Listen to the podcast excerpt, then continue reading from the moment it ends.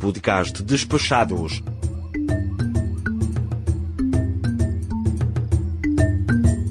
Diário de Bordo. África do Sul. Dia 8.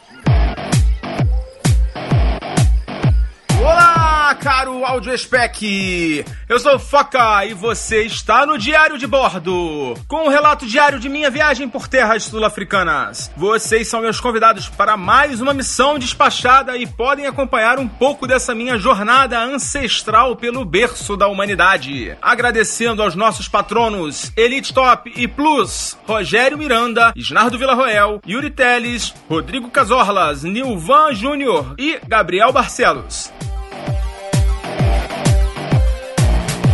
E agora chega de conversa que está no ar o Diário de Bordo. Bom, já deu para perceber que acordar aqui antes do sol nascer é a nossa rotina, né? Hoje a gente saiu do lodge às 6 horas da manhã, ainda bem escuro, e como aqui fica dentro de uma reserva particular, a gente passou por dentro da savana, né, daqui do da mata aqui do, do condomínio, na esperança de avistar algum animal, né, também. E realmente existem muitos animais aqui dentro da propriedade. A gente viu um grupo de antílopes, uma zebra e alguns javalis, que a gente não tinha visto no parque, inclusive, né, dentro do Kruger. É, a gente voltou pro mesmo portão que a gente saiu ontem. Dessa vez eu fui bem mais rápido, porque o meu anfitrião aqui é, alertou pra gente que ninguém aqui respeita os limites de velocidade, pelo menos fora do parque. Então eu cheguei lá em menos de uma hora e começamos os trabalhos. Dessa vez eu tive que pagar a entrada na própria recepção, né, no, no gate mesmo. E além disso, além de pagar a entrada, a gente contratou um game drive pro final do dia, né, pro que eles chamam de sunset, é, pôr do sol, game, game drive do pôr do sol. A duração desse game drive é de 3 horas e o custo de 400 rands por pessoa. É, esse custo ele representa praticamente metade do que o, o próprio anfitrião tinha oferecido pra gente, né, em uma reserva particular, não dentro do Kruger. A gente fechou lá porque achou o preço bom. Assim que a gente chegou no parque, a gente fez um caminho alternativo, né? Ao invés de a gente seguir pela estrada principal, a gente seguiu por um loop, né? Que é uma tipo um bypass numa estrada de terra. Eu tinha lido algumas em alguns sites, em alguns blogs, dicas de onde dentro do parque é melhor para você ver animais. E assim, isso é interessante porque é uma besteira. É impossível você indicar um lugar para você ver um lugar que seja melhor ou pior para ver animais, porque simplesmente os animais eles estão se movimentando o tempo todo. Então, um, anima, um ponto do parque pode ser maravilhoso para você ver uma movimentação ou um, um determinado grupo de animais durante um dia e no outro dia não ter nada. Então isso é besteira. E nessa estradinha que eu já tinha passado no dia anterior e também não tinha visto nada, a gente de cara deu, assim, a gente assim que entrou, assim, poucos quilômetros, esse bypass tem mais ou menos uns 20 quilômetros, ele se chama, ele tem até um nome, deixa eu ver aqui no mapa, é uma estradinha, o nome dela é S106, né, ela tem um código, né, uma codificação, e assim que a gente entrou, poucos quilômetros, a gente deu de cara com um bando enorme de elefantes no meio da estrada. E eu tinha visto em algum lugar que você não deve se aproximar muito dos elefantes. As fêmeas são muito agressivas por conta dos filhotes, como eu já tinha falado no, no, no dia antes de ontem, né? E a gente ficou travado ali um tempão porque eles simplesmente não saíam. Eu, sim, queria seguir viagem, né? Tudo bem, ficar ali observando os elefantes e tal, se alimentando, né? A manada. Mas eu fui embora. Passei e passei um pouco perto e uma fêmea ficou muito irritada, deu uma, aquele berrão, né? Que eu não sei como é que, como é que chama o, a, qual é o tipo de som que o elefante emite, mas fiquei meio preocupado. Acho que não deveria ter feito isso. E depois, no final do dia, eu vou falar para vocês por que, que eu não deveria ter feito isso. Mas, enfim, segui viagem, seguimos o caminho, vimos mais um bando de girafas também nessa mesma estrada, um bando de machos. Os machos são muito maiores do que as fêmeas, a gente percebeu isso. É, também um grupo de búfalos, alguns búfalos sozinhos. É uma coisa interessante que eu descobri em alguns artigos: os búfalos são um dos animais mais perigosos do, do parque. É o animal que mais provocou morte de caçadores na África do Sul é, nos últimos anos. Não sei exatamente porquê, mas parece que é difícil abater o búfalo e tal. Então, assim, é, também não convém você, mesmo de carro, é, se aproximar muito deles. O búfalo é um búfalo diferente, né? Não é aquele búfalo que a gente tá acostumado a ver na televisão, um búfalo muito parrudo, então não convém chegar muito perto, né? Se aproximar muito, apesar deles não deles também não gostarem muito de, de manter uma distância muito curta, né? Depois que a gente saiu dessa estradinha, a gente voltou para a estrada principal e nessa estrada principal, entre o portão Orpen e o campo de Satara, tem alguns mirantes, né? São alguns pontos que você tem a vista do rio, né? Um lugar, tem uma vista de cima, do alto de um penhasco. São lugares muito bonitos. Eu já tinha parado ontem e a gente resolveu parar novamente, né? Um lugar que você pode sair do carro, que tem uma, uma placa que diz que você pode sair do carro por sua conta e risco. É, fique bem claro, né? Que se registre-se que, que, essa saída do carro é por sua conta e risco. Mas ali é um, um, normalmente as pessoas param tal. E, e tinham dois carros lá, era bem cedo ainda, né? A gente chegou por volta de 7 horas no parque, mas ainda era bem cedo. E tinham dois carros, dois grupos de pessoas conversando. E eu vi, eu assim, de longe, percebi que eles estavam falando sobre leões. E eu resolvi me aproximar. E realmente um dos um dos desses turistas que estavam lá estava falando que ele tinha avistado hoje mesmo, né? Antes da, daquele momento ele tinha avistado leões. E eu me intrometi na conversa e perguntei: "Vem cá, aonde que você viu leões?" E ele falou: "Cara, é aqui do lado, é saindo aqui na estrada principal, uh, não chega a um quilômetro." Eu falei: "Obrigado pela informação."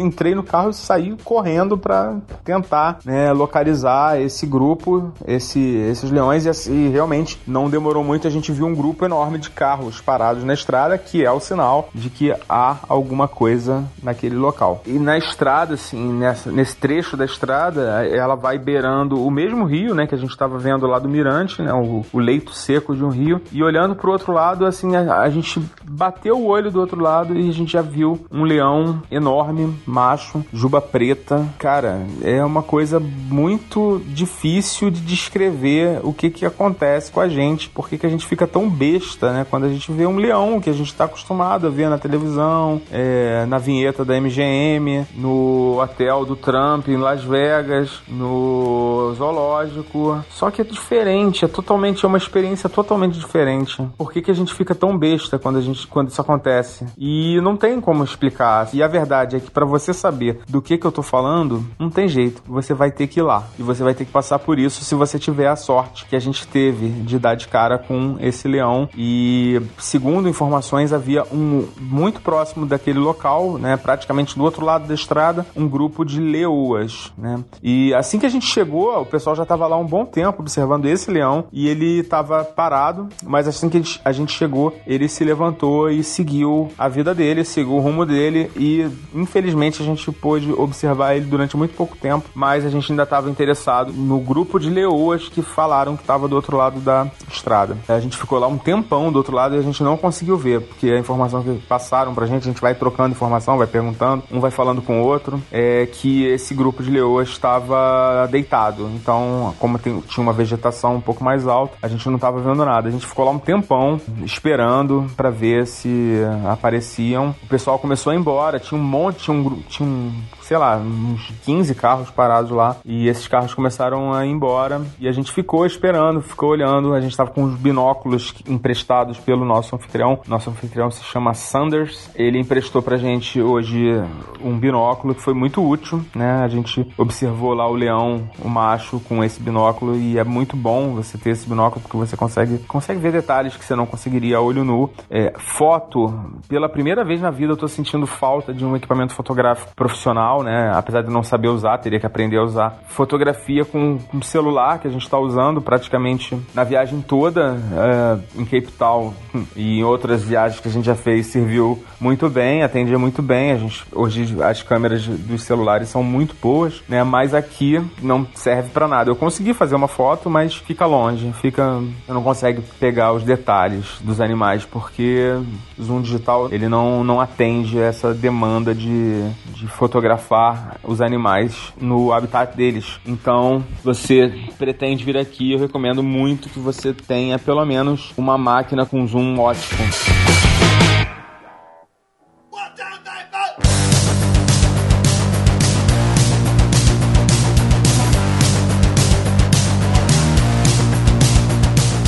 Então a gente seguiu nosso rumo até o camp Satara, que era o camp que a gente almoçou ontem, né? É um camp bem central no parque, né? Ele é um camp bem grande e a gente observou mais alguns animais nesse trecho do camp e chegamos lá, a gente ficou um tempinho lá, vimos o gráfico lá com, a, com os avistamentos do dia, já tinham algumas placas indicando avistamentos, já tinha alguns pontos de avistamento, a gente decidiu explorar um pouco as proximidades ali do, do campo de Satara e fomos até um picnic site, que são aquelas instalações mais simples, né? Que tem os restaurantes e, e banheiros e onde você pode sair do carro, dar uma esticada nas pernas, é, chamado Enwanetsi.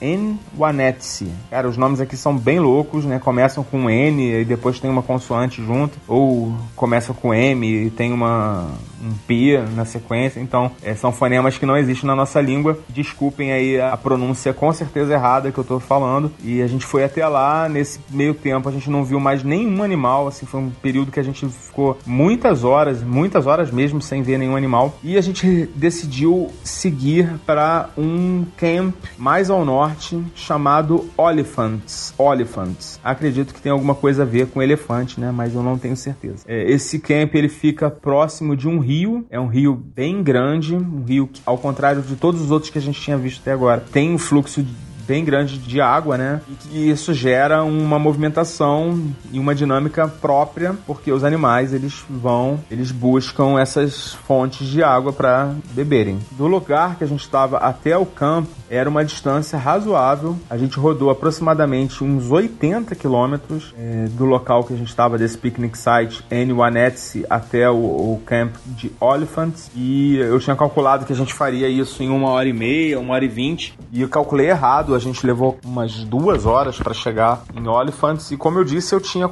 eu contratei hoje no, no início do dia, tinha contratado o game drive do final do dia, né, do pôr do sol. Tava marcado para a gente sair às 4h15 da tarde. E a gente chegou em Oliphants, no acampamento de Oliphants, já eram quase duas horas da tarde e a gente ainda não tinha almoçado. A gente foi para lá para conhecer o camp, né? Algo que normalmente as pessoas fazem, né? Vão visitando todos os camps. E esse camp, especificamente, ele é um camp que vale muito a pena ser visitado por conta da vista que ele tem do rio, né? Justamente do rio Oliphants, que, que é o mesmo nome desse acampamento. Ele fica numa posição bem elevada, né? No alto de uma, de uma colina. Aliás, colinas que não existem muitas dentro do parque, né? O parque é praticamente todo plano. Então ele fica no, no alto de uma colina e tem uma vista simplesmente sensacional do, do rio. Né? Você tem uma vista da curvatura do rio. Você consegue ver ele aproximadamente uns, uns 8 quilômetros, pelo menos, do, do, desse rio. E a gente fica numa posição bem elevada, mas que dá para você ver lá embaixo os hipopótamos, grupos enormes de hipopótamos. O próprio restaurante do, do, do camp, do acampamento, tem um mirante, assim, uma, uma varanda que infelizmente a gente não pôde aproveitar porque tinha muitas abelhas nas mesas, mas a gente foi lá, fez algumas fotos. Nossa, que lugar lindo, cara. Recomendo muito que se você for, não deixe de ir no acampamento de Oliphants. É, existem muitos outros acampamentos que eu não fui, né? Não vou poder falar de todos, mas esses que eu tô falando eu tô tentando trazer o máximo de informações possível. Almoçamos lá, tava vazio o restaurante, ainda bem, porque a gente teve que sair correndo de lá, né? para chegar até a portaria né, de Orpen, e a gente estava a mais de 100 quilômetros dessa portaria. É, não sei se eu comentei, mas a velocidade máxima de os carros dentro do parque é de 50 km por hora na, nas vias asfaltadas e de 40 km por hora nas vias não asfaltadas, né, nas vias de terra. E hoje, cara, eu tive que fazer uma pequena feiura, cara. Eu dirigi acima do limite de velocidade durante um bom trecho, porque senão eu ia perder o passeio que eu já tinha, inclusive inclusive pago. E para fazer isso, assim, uma estratégia que eu não sei se é a mais adequada, mas eu escolhi algumas vias de terra, porque essas vias de terra são muito boas, né? As pessoas podem achar que é mais fácil, mais prático, mais rápido vir pelas estradas asfaltadas, mas o movimento nas estradas de terra é muito menor e eu acredito que dificilmente vai haver alguma fiscalização nessas estradas de terra Posso estar enganado, né? Se alguém for fazer isso, faça por sua conta e risco. Não é uma recomendação minha, é, só estou relatando aqui o que eu fiz. É, em alguns trechos eu cheguei a dar uns coros de quase 100 km por hora é, nessas estradas de terra, né? Principalmente em trechos assim descampados, onde você tem uma boa visão lateral da estrada, porque é, é perigoso, assim, realmente assim, os limites de velocidade eles devem ser respeitados, porque é perigoso realmente, principalmente os antílopes, eles ficam na beira da estrada e eles se assustam quando você passa, né? E algumas vezes eles correm para dentro, correm para a estrada, ao invés de correr para o mato, correm para a estrada. Então, eu acredito que não deve ser muito raro acidentes lá no parque. Mas, como eu disse, esses trechos que eu fiz isso, essa feiura, eram trechos descampados onde você tem uma visão completa assim do campo. Mas mesmo assim, eu não recomendo e fiquei bem arrependido de ter contratado esse Game Drive e já já vocês vão saber por quê. Mas enfim, na volta, né, o caminho que eu faria para chegar até o, a, o gate de Orpen, passei novamente por Satara, não parei dessa vez, né, o tempo estava realmente muito apertado. E assim que eu passei do, pela entrada do acampamento, uns 3 km mais ou menos depois, eu vi um monte de carro parado, aliás, um, uma quantidade absurda de carros parados nas duas pistas, né? Ou seja, não tinha como passar. Eu pensei na hora, né? Opa, tem algum bicho bom aí, algum bicho difícil aí pra gente ver. Pensei em leão. Na hora eu pensei em leão, novamente, porque era na mesma estrada que a gente tinha visto leão no início do dia. E eu perguntei para alguém. E a, uma menina me respondeu. Ela falou: Ué, você não tá vendo? Olha ali. Tava muito perto. Um guepardo. Cara, que bicho bonito. Nossa, eu já tinha visto, inclusive, no lá no Busch Garden, né? Lá tem também, né? Cara, mas esse, eu não sei explicar. Parecia que era muito maior esse que a gente avistou lá. E a cor dele, né? E ele tava muito perto. Inclusive, eu tava. Eu tinha, já tinha colocado. Tava parado já há algum tempo. Coloquei o binóculo e não tava conseguindo ver. Mas eu não consegui ver porque eu tava procurando muito longe. Ele tava muito perto. Devia estar mais ou menos, sei lá, uns 50 metros da gente. Cara, que sorte. É um dos animais mais difíceis de, de, de se ver dentro do parque. É o guepardo. E esse tava lá, na beira da estrada. Nossa, foi que dia maravilhoso, né? Porra, um leão de manhã que também não é fácil de ver. Algumas pessoas que eu conversei durante o dia estavam lá há três, quatro dias e ainda não tinham visto nenhum felino. Então, assim, é um jogo de sorte, né? O Game Drive é um jogo de sorte. É, o Kruger é um parque que te propicia isso, você passar muito tempo lá procurando, né,